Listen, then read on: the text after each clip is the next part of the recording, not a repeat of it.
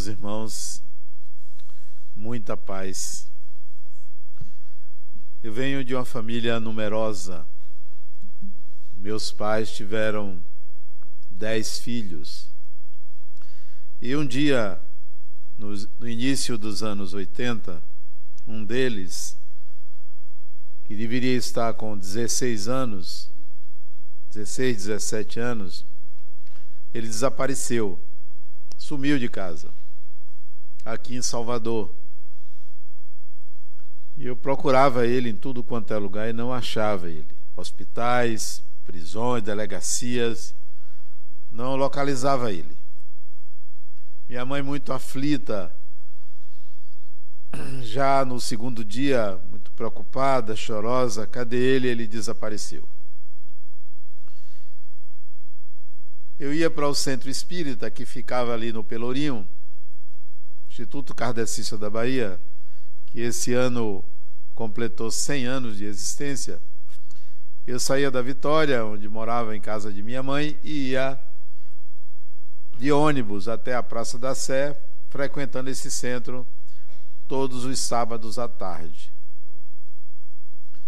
E eu ficava na janela do ônibus, sempre procurando se ele não estava debaixo de alguma daquelas marquises ali da Avenida 7, da Carlos Gomes. Ele já tinha uma semana de desaparecido e não encontrava ele. E naquele sábado, ali olhando sempre para as marquises, eu vi uma, um homem se levantar e achei que era ele. E me levantei, estava sentado, me levantei, olhei, não era meu irmão. Quando eu tive esse pensamento, não era meu irmão, eu me sentei e uma voz me disse assim: Você não está preparado para chamar alguém de irmão, porque você viu um homem e você disse: Não é meu irmão. Só é seu irmão o que é filho de seus pais? Nessa reflexão, eu estava voltando para casa, devia ser umas cinco e meia da tarde, me fez repensar por que tratar uma pessoa de irmão se eu não considero essa ou aquela pessoa como irmão. Eu não tinha o direito de chamar ninguém de irmão, já que eu não considerei aquele mendigo de irmão. Fiquei um pouco triste comigo mesmo. Como lidar com um ser humano, sendo espírita, e não poder chamá-lo de irmão? Eu tinha que trabalhar isso em mim. Cada pessoa, qualquer ser humano com quem eu contracene, encontre, veja eu tenho que considerar um irmão.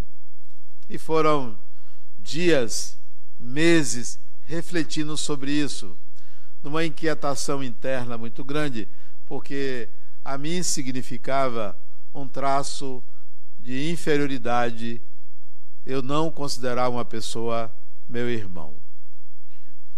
Já que levava e levo muito a sério a condição de ser espírito, mais do que ser espírita, a condição de ser espírito me exige internamente um trato natural, espontâneo e verdadeiro, quando eu digo meus irmãos, muita paz, porque para mim expressar que vocês, qualquer pessoa é meu irmão, é porque isso tem um valor de fato.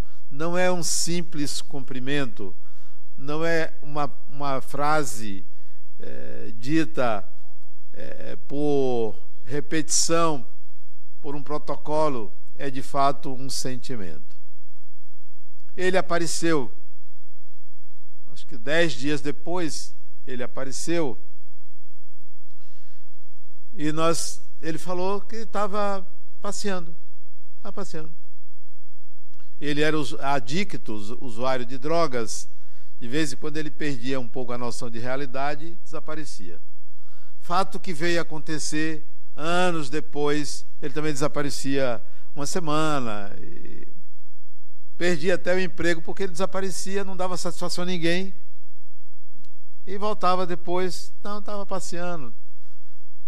Teve uma vez que eu empreguei ele, dei um emprego a ele, dei documentos para ele levar para um certo lugar, ele desapareceu.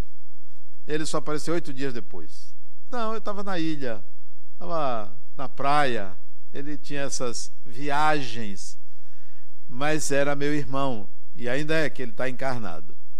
Pois bem, de tanto enxergar o espírito, o ser humano como um espírito, dá para perceber que nem todo mundo considera o outro um irmão, mesmo estando numa família consanguínea.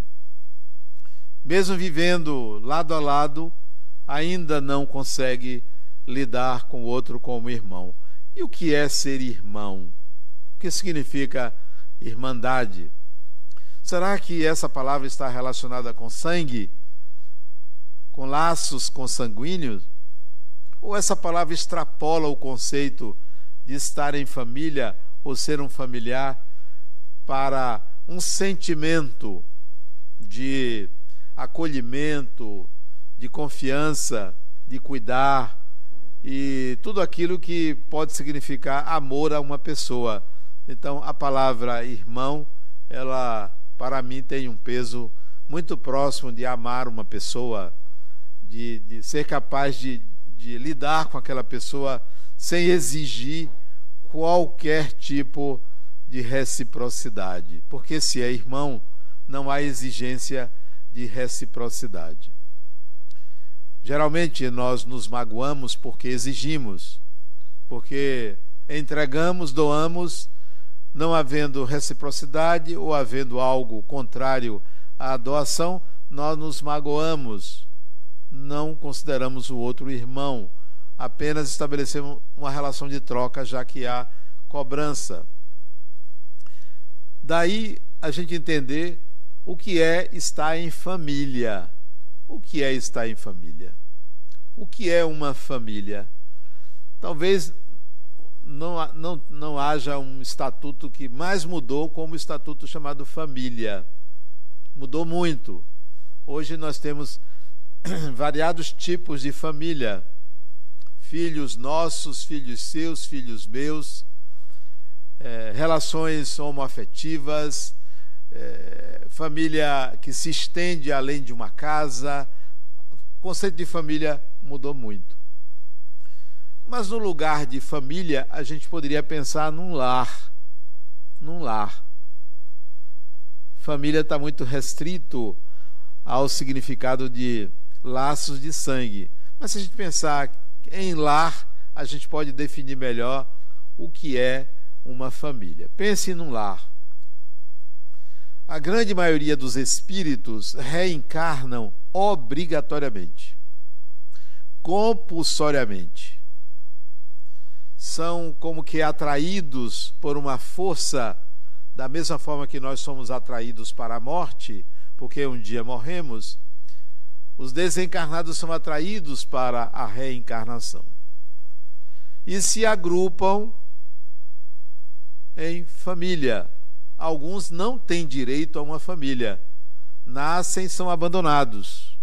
São espíritos comprometidos com a inabilidade de constituir um grupo familiar. Mas a maioria reencarna compulsoriamente. Reencontra uma outra pessoa, mas em geral tem antipatias domésticas, dificuldades de relacionamento, pai, filho, mãe, filho, irmãos, dificuldade de relacionamentos. Isso requer uma investigação mais apurada para saber por que, que nós nos afinamos mais com um irmão e não com outro? Com o pai mais do que com a mãe, com a mãe mais do que com o pai. São as reencarnações compulsórias, que a gente nem sempre reencontra quem a gente quer. Essa é a família obrigatória.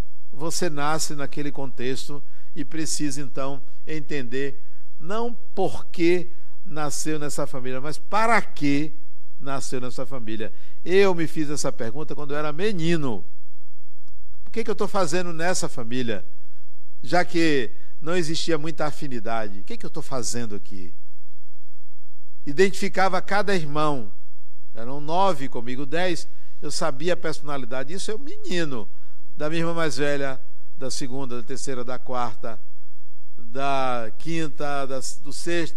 Todos eu sabia a personalidade e me relacionava particularmente com cada um, de acordo com os traços de caráter de cada um. Então se pergunte: para que eu nasci nessa família? Para quê? Qual é o sentido para mim? Ninguém nasce em lugar errado. Ninguém nasce. Não há erro na constituição de uma família. Você renasce na família na qual você tem algo a aprender e tem algo a fazer. Para que eu nasci ao lado dessa pessoa? ou filho dessa mãe, desse pai. Nós já tivemos muitas mães, muitos pais em várias encarnações. Então, para que nessa? O que é que eu vim fazer aqui nessa família? Essa é a pergunta que você deve fazer. Sobretudo quando a família é a união ou a reunião de espíritos que não se conhecem, que estão se relacionando pela primeira vez, ou de espíritos que estão se relacionando pela segunda, terceira ou quarta vez e não se dão bem. Então se pergunte: para quê? Quando você, se você disser assim, eu renasci aqui para, para ter que lidar com Fulano, para ajudar Fulano, não se esqueça que você renasce por você, não pelo outro, não para o outro. Você renasce por você. É a família obrigatória. Tem a família originária. Eu era da família de minha mãe e meu pai. Eles constituíram uma família e resolveram ter dez filhos. Essa é a família deles. Eu era da família deles. Já desencarnaram, essa família se diluiu, se ramificou, já não é mais a minha família. São meus irmãos, mas não fazem parte da minha família. Fazíamos parte da família gerada por meus pais. Então, há uma família originária. Quando eu resolvi constituir uma família, eu gerei a minha família. A família de minha mãe não é a minha família. Eu era um elemento, um componente da família de minha mãe a minha família é aquela que eu gerei. Filhos, netos são minha família. Meus filhos geraram famílias, são as famílias deles.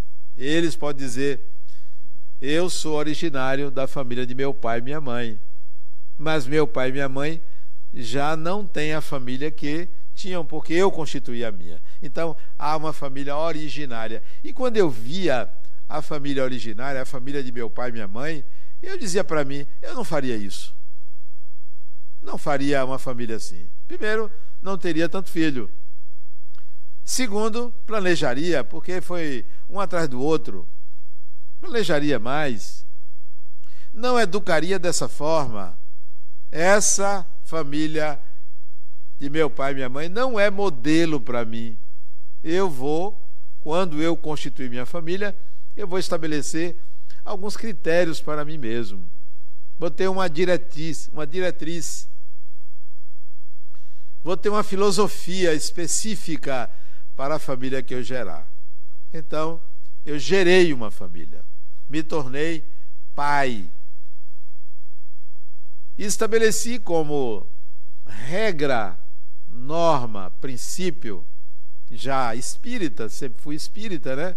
Desde adolescente. Então, eu estabeleci uma regra. Quando eu tiver uma família, a minha principal preocupação será trazer espíritos. Eu queria ter quatro, quatro filhos, só tive três.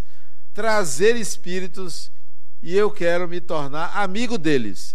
Essa foi a filosofia, amigo. Não era provedor, condutor, era amigo. Eu tenho que fazer amigos. Por que essa filosofia? Pelo princípio de que, quando eu desencarnar, vou passar um tempo fora do corpo, 30 anos, 40, 100 anos fora do corpo, eu vou reencarnar. E se eu constituir amigos, eu vou contar com eles para uma próxima encarnação. O pensamento meu, a época antes de ter os filhos, era esse: eu preciso fazer amigos. E eu fiz isso tão a capricho que eu, quando decidi sair do Brasil para fazer palestras, eu pensava assim: eu vou fazer amigos nas cidades onde eu vou fazer palestras, nos países. Porque futuramente, se eu precisar reencarnar naquele país, eu já tenho uma pessoa, se estiver lá ainda, como ponto de apoio. Então, fazer amigos como filosofia da família gerada foi para mim importantíssimo. Hoje, eu não só tenho três filhos, eu tenho três amigos, três bons amigos. Né? Mas há uma família que você pode chamar de família desejada. Família desejada. Qual é a família desejada? É uma armadilha a família desejada.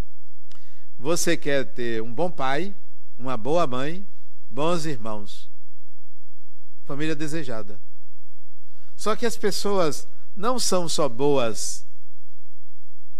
Só que as pessoas não são ideais de seres humanos para atender suas necessidades.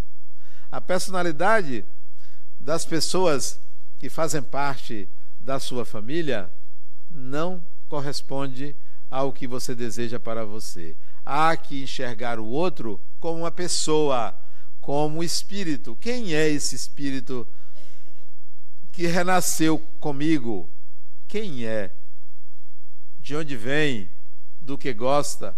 Quais são suas tendências, suas predisposições? E hoje é meu pai, ou é minha mãe, ou é meu irmão, ou é meu filho.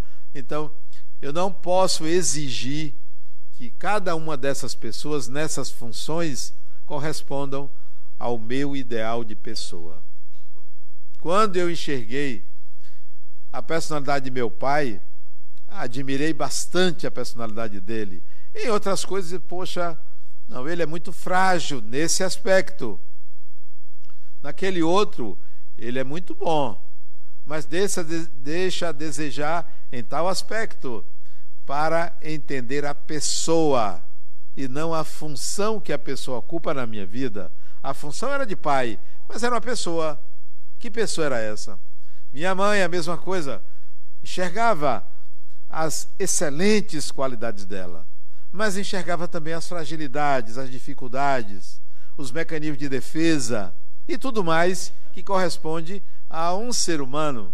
Isso não quer dizer julgar a pessoa, mas entender e estabelecer uma relação pessoa a pessoa. Uma relação de humano e não uma relação pautada na função que a pessoa tem. Porque nem sempre é, se ama pai ou mãe, nem sempre se ama filho, nem sempre se ama irmão, porque ninguém é obrigado a amar ninguém. Você não é obrigado a amar seu pai, não é obrigado a amar sua mãe, não é obrigado a amar irmão ou filho. É outro tipo de relação. Nós somos obrigados a honrar. Nós somos obrigados a sermos gratos, mas não a amar. O amor não pode ser uma obrigação. O amor é um sentimento que se constrói. Pode começar pelos laços de sangue, mas ele é mais consistente, intenso e, digamos, verdadeiro se vão além dos laços de sangue. Porque seu irmão de uma encarnação, irmão consanguíneo, nem sempre será seu irmão em outra vida. Seu pai nem sempre será seu pai. Sua mãe nem sempre será sua mãe. A configuração familiar é circunstancial. Pressupõe uma obrigação de amar, mas ninguém é obrigado a amar ninguém. Então há um ideal de pessoa, há um ideal de família. Se o pai não corresponde aquele ideal de pessoa que você queria, você tende a julgar. Se a mãe não corresponde àquele ideal de mãe, você tende a julgar. Que tal você estabelecer uma relação pessoa a pessoa e, ao invés de julgar, entender e apenas ser grato? Obrigado por ter me dado esse corpo num momento de prazer. Obrigado. Isso sim é que nós deveríamos estabelecer como base de uma relação familiar é a gratidão. Obrigado, ser grato e não estar julgando. Por outro lado, se você teve um pai ou uma mãe péssimos, esse é você. Essa pessoa é você. Porque você reencarna nas circunstâncias que correspondem às suas necessidades evolutivas. Então, se eu tenho um pai alcoolista, agressivo, que batia na minha mãe, não é o caso, mas se eu tenho isso, esse sou eu. Eu não criei um campo onde pessoas de alto nível e valor de caráter fossem meus pais. Por alguma razão, algo a aprender ao lidar com pessoas desse tipo. Então, não é o outro o responsável pela constituição da família que ele recebe. É o campo que você cria, é seu. Isso é você. Ninguém pode terceirizar responsabilidades. Então a família desejada é uma armadilha, porque a gente costuma exigir: ah, meu pai nunca me deu carinho, ah, minha mãe nunca me botou no colo. Isso é você. Por que você não atraiu afeto? Por alguma razão em você. Isso não significa que o outro não tenha a responsabilidade de não ter lhe dado.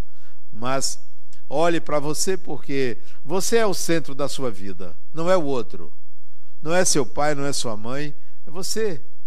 Então, dissolva essas idealizações de comportamento de pai ou de mãe, de irmão, de irmã.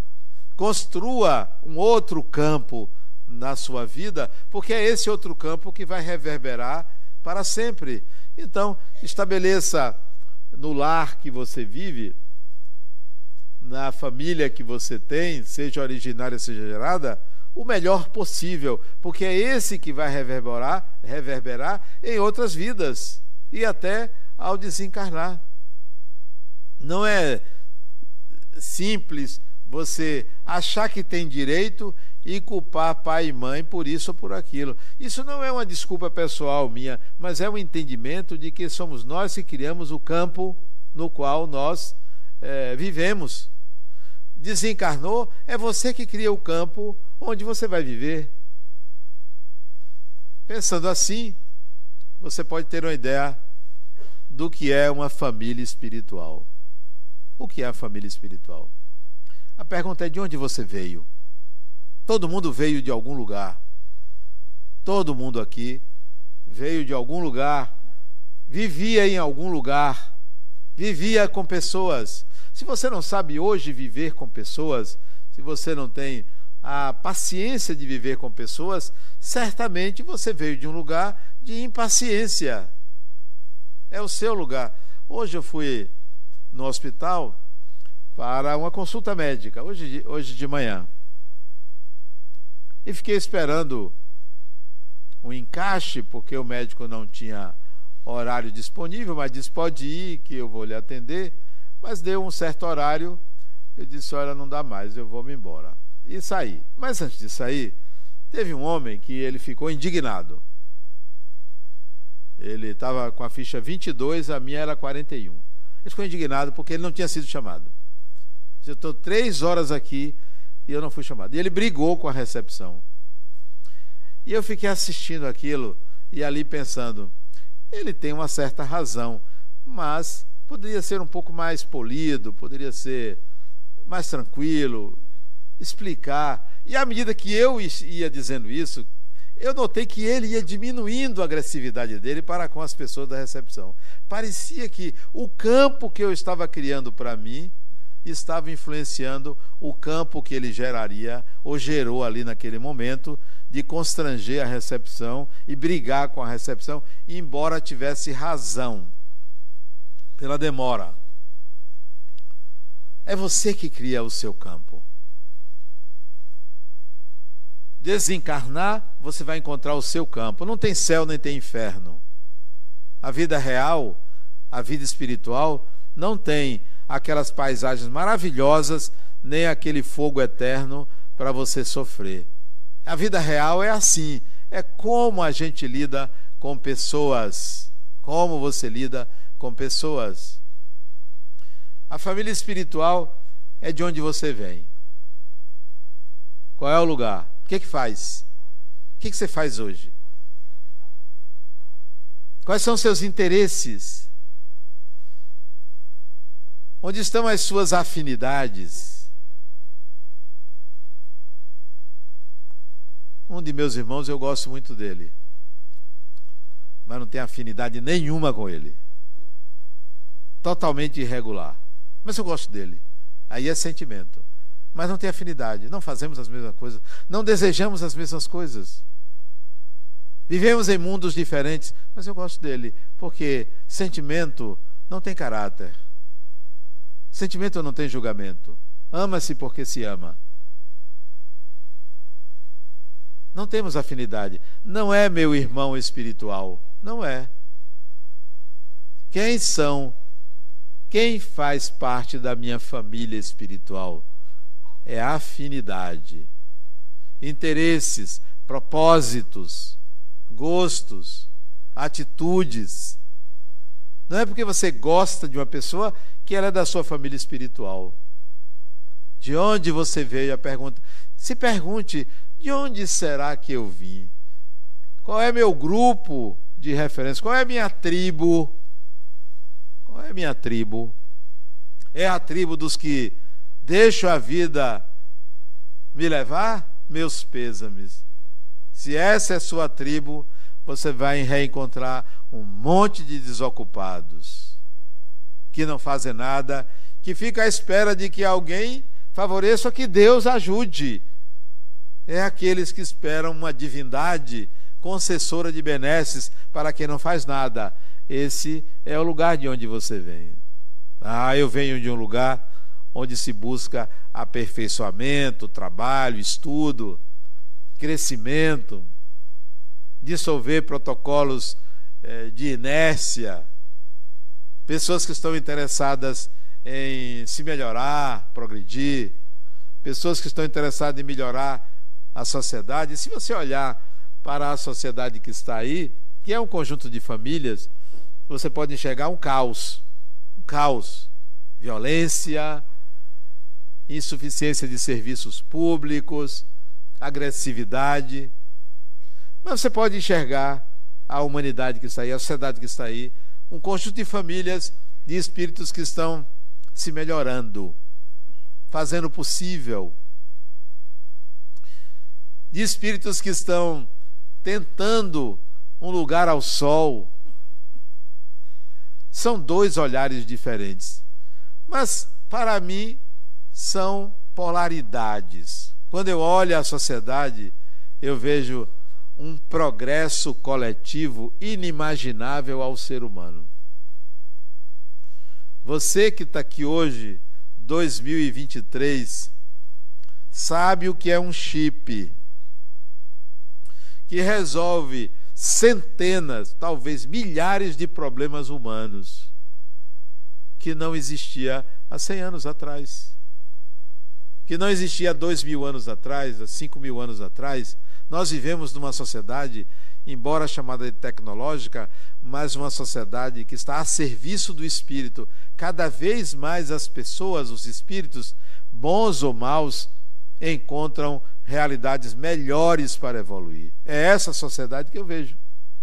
Não por causa da tecnologia, mas pela própria inteligência humana. Nós estamos melhorando sim, mesmo existindo uma série de problemas na sociedade, nós estamos melhorando. Isso não é otimismo, é realismo. Realismo. A diversidade de tipos de família ou de união de espíritos é um exemplo disso. Acabou as coisas engessadas, os relacionamentos obrigatórios. Acabou. É escolha sua. É você que define quem é você, é você que define o que você quer. É você que trabalha para construir a sua realidade. Não é ninguém.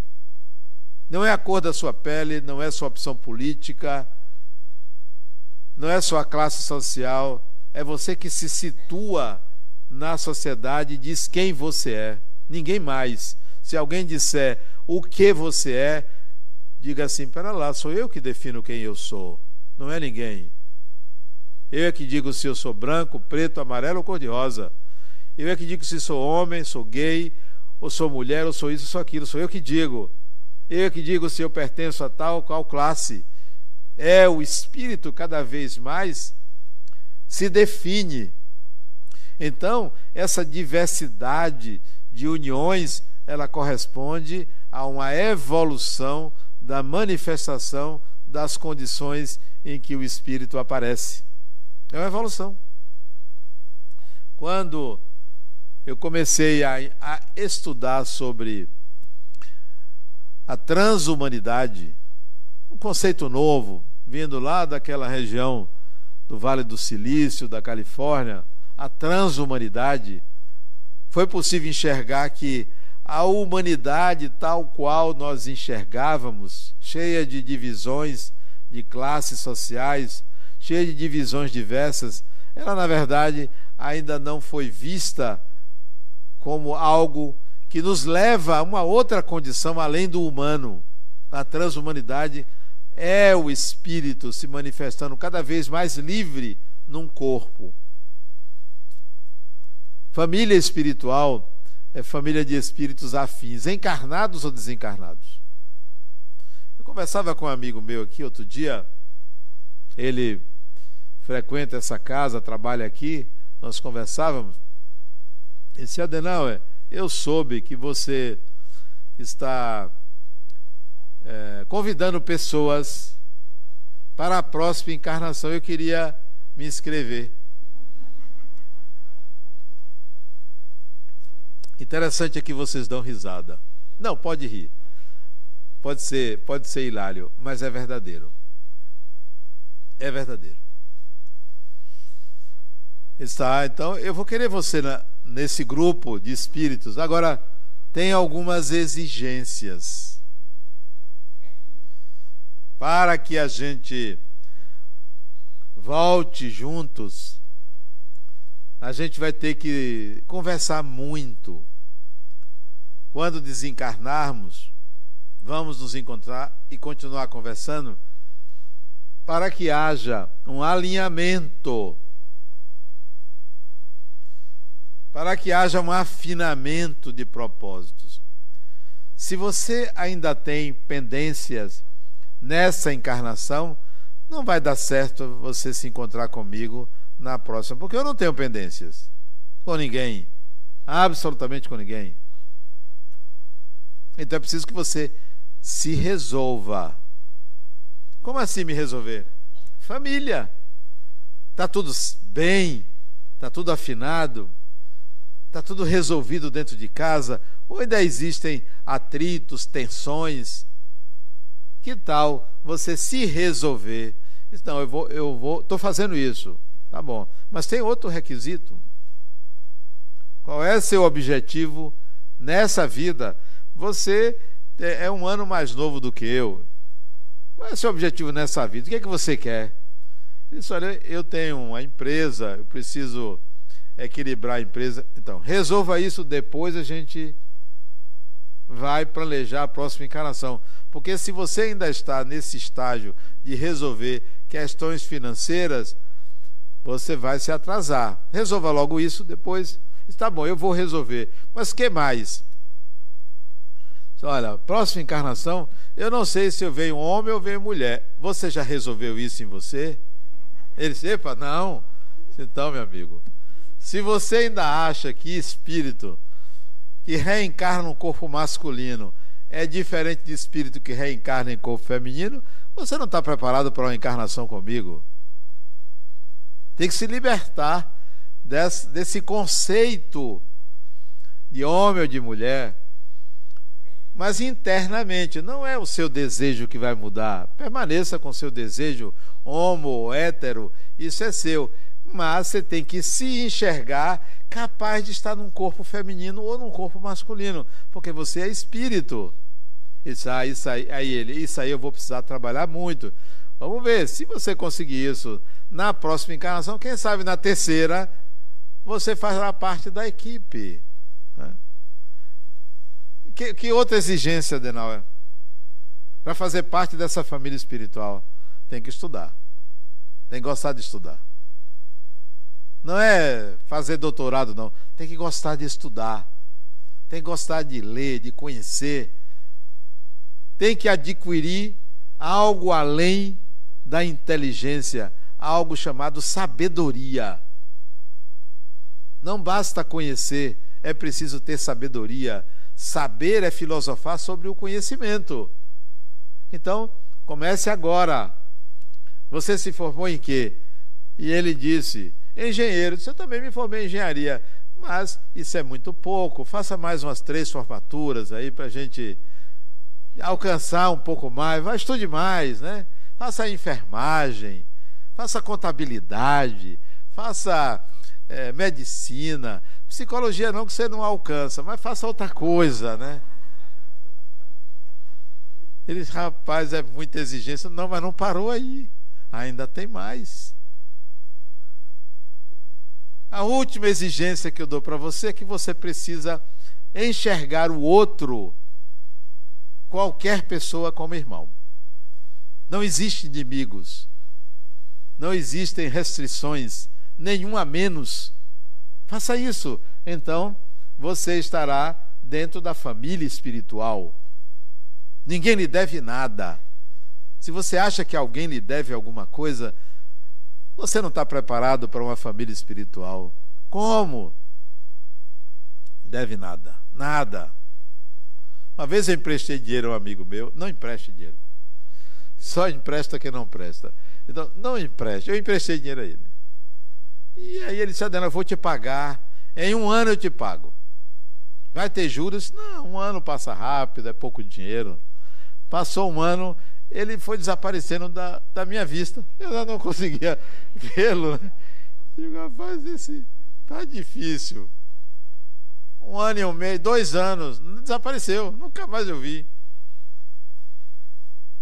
Terceiro ano, eu encontrei ele em Fortaleza. Fui fazer uma palestra lá. E no aeroporto eu encontrei ele, ele se escondeu. Eu disse, ô fulano. Ele, Adenal, Adenal, eu não me esqueci de você. Eu disse, eu também não. eu também não me esqueci de você, não. Disse, rapaz, é isso. Eu sei que você vai me cobrar. Não, eu não esqueci de você. Para de dizer que você não me deve nada. Ele, o quê? Você não me deve nada. Eu fiquei aflito, porque eu sabia que você estava preocupado com isso. E eu não quero ver você preocupado. Você não me deve nada. Mas, Adena, você me emprestou. Não, eu lhe emprestei. Mas eu, a partir de certa época, eu passei a achar que não viria mais. Então, eu me livrei, porque se não vem mais. Então, me livrei, você não me deve nada. Porque quando algo me é retirado, me é suprimido, se aquilo é importante para a minha evolução, Deus me oferece de volta. Esse é meu pensamento. Então, não. Você não me deve nada, nem se preocupe. Não tem nem mágoa. Não, nenhuma, zero. Considere que foi um presente. Ele me abraçou. Aí passou a aparecer. passou a aparecer. Que coisa interessante, como a gente é, né? A gente aparece, desaparece. Se a gente acha que deve uma coisa a uma pessoa, a gente tenta evitar para não ser cobrado. É você que está se cobrando, né? Então, você quer fazer parte da família espiritual, não deva nada a ninguém e nem ninguém lhe deve nada. Eu não quero ser credor de ninguém, absolutamente. E ninguém me deve nada, porque se você doa e espera resultado, até gratidão, é uma troca. Então, resolva isso nessa vida, vá resolvendo. Nada nem ninguém vale a sua paz. Então, você não tem que cobrar nada de ninguém. Família espiritual é aquela que você sabe que dá conta daquilo que você pensa, daquilo que você quer, daquilo que você deseja, o outro dá conta. Ó, oh, vá ali, fulano, resolve isso para mim. Porque você sabe que a pessoa vai resolver de acordo com sua ética, de acordo com seus princípios. Mesmo que a pessoa modifique alguma coisa, mas é isso mesmo. Vou chamar de novo para me substituir. Isso é família espiritual. E tem a família universal. É a Terra. Só que é uma família desunida.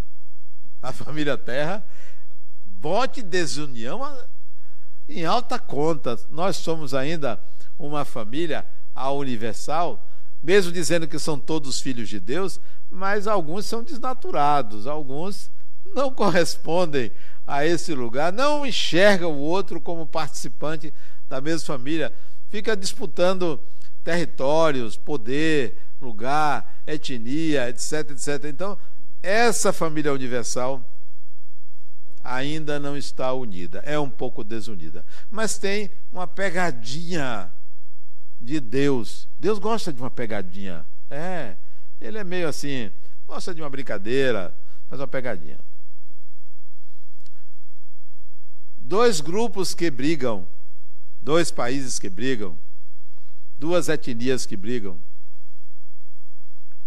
vinculam-se. Se você não gosta de uma pessoa, você se vincula a ela. Se você gosta de uma pessoa, você se vincula a ela. Pelos dois motivos. Gostar ou não gostar, há um vínculo. Tudo que tem emoção gera vínculo. Então, se você odeia uma pessoa, você está vinculada a ela. O que acontece? Eles brigam, desencarnam. Um reencarna na etnia do outro. Então você, de repente, está do outro lado, que você não gostava, você está do outro lado. Da mesma forma, isto acontece com pessoas que se odeiam, às vezes renascem na mesma família. Não porque alguém disse você tem que reencarnar junto com fulano. Isso é pegadinha de Deus. Você não gosta? Então conviva. Você odeia? Então vá se encontrar no outro. Porque se nós odiamos uma pessoa, nós projetamos nela a nossa sombra. Parte de nós é emprestada ao outro. É igual a paixão. Quando você está apaixonado, apaixonada, você entrega parte de você ao outro. Quando você odeia, você entrega parte de você ao outro. A parte sombria, a parte que você não quer enxergar, você entrega ao outro. Vincula renasce junto. Palestinos e judeus trocam de lugar. Um renasce na família do outro. Deixa eu ver aonde você vai encontrar isso também aí em país. Lá na Bangladesh, reencarna no Paquistão, na Índia, ali é tudo tudo misturado, tudo junto, que eles não me ouçam. Tudo junto e misturado renasce do outro lado que você odeia. Eu venho de duas famílias, meu pai é de uma família de Pernambuco. E minha mãe também vinha de uma família da zona da mata pernambucana. Eram famílias inimigas. Não tinha semana que um não matava o outro da família. Era uma brincadeira, né? Um matava aqui, o outro matava lá. Toda semana tinha um morto e meus pais se apaixonaram, eu não sei nem se apaixonaram naquela época. Se casaram. Se casaram. Famílias inimigas. Eu sou filho de Ares com Afrodite, né? Eu sou filho da conciliação de dois opostos. E você? Vem de onde? É a pergunta. Se você não sabe de onde veio, como dizia Chico Xavier, você pode saber para onde vai, porque ninguém pode mudar o passado, mas pode construir um novo futuro. Então, concilie-se domesticamente, e se mora sozinho ou sozinha, você tem uma família chamada condomínio. Se não é condomínio, é uma família chamada bairro.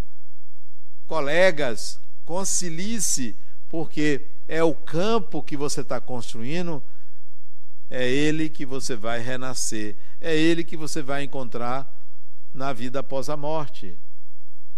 A família universal ainda é desunida, mas não depende de você. Mas a família espiritual depende de você. Construa em torno de você o máximo sentimento que está embutido na palavra irmão ou irmã. Muita paz.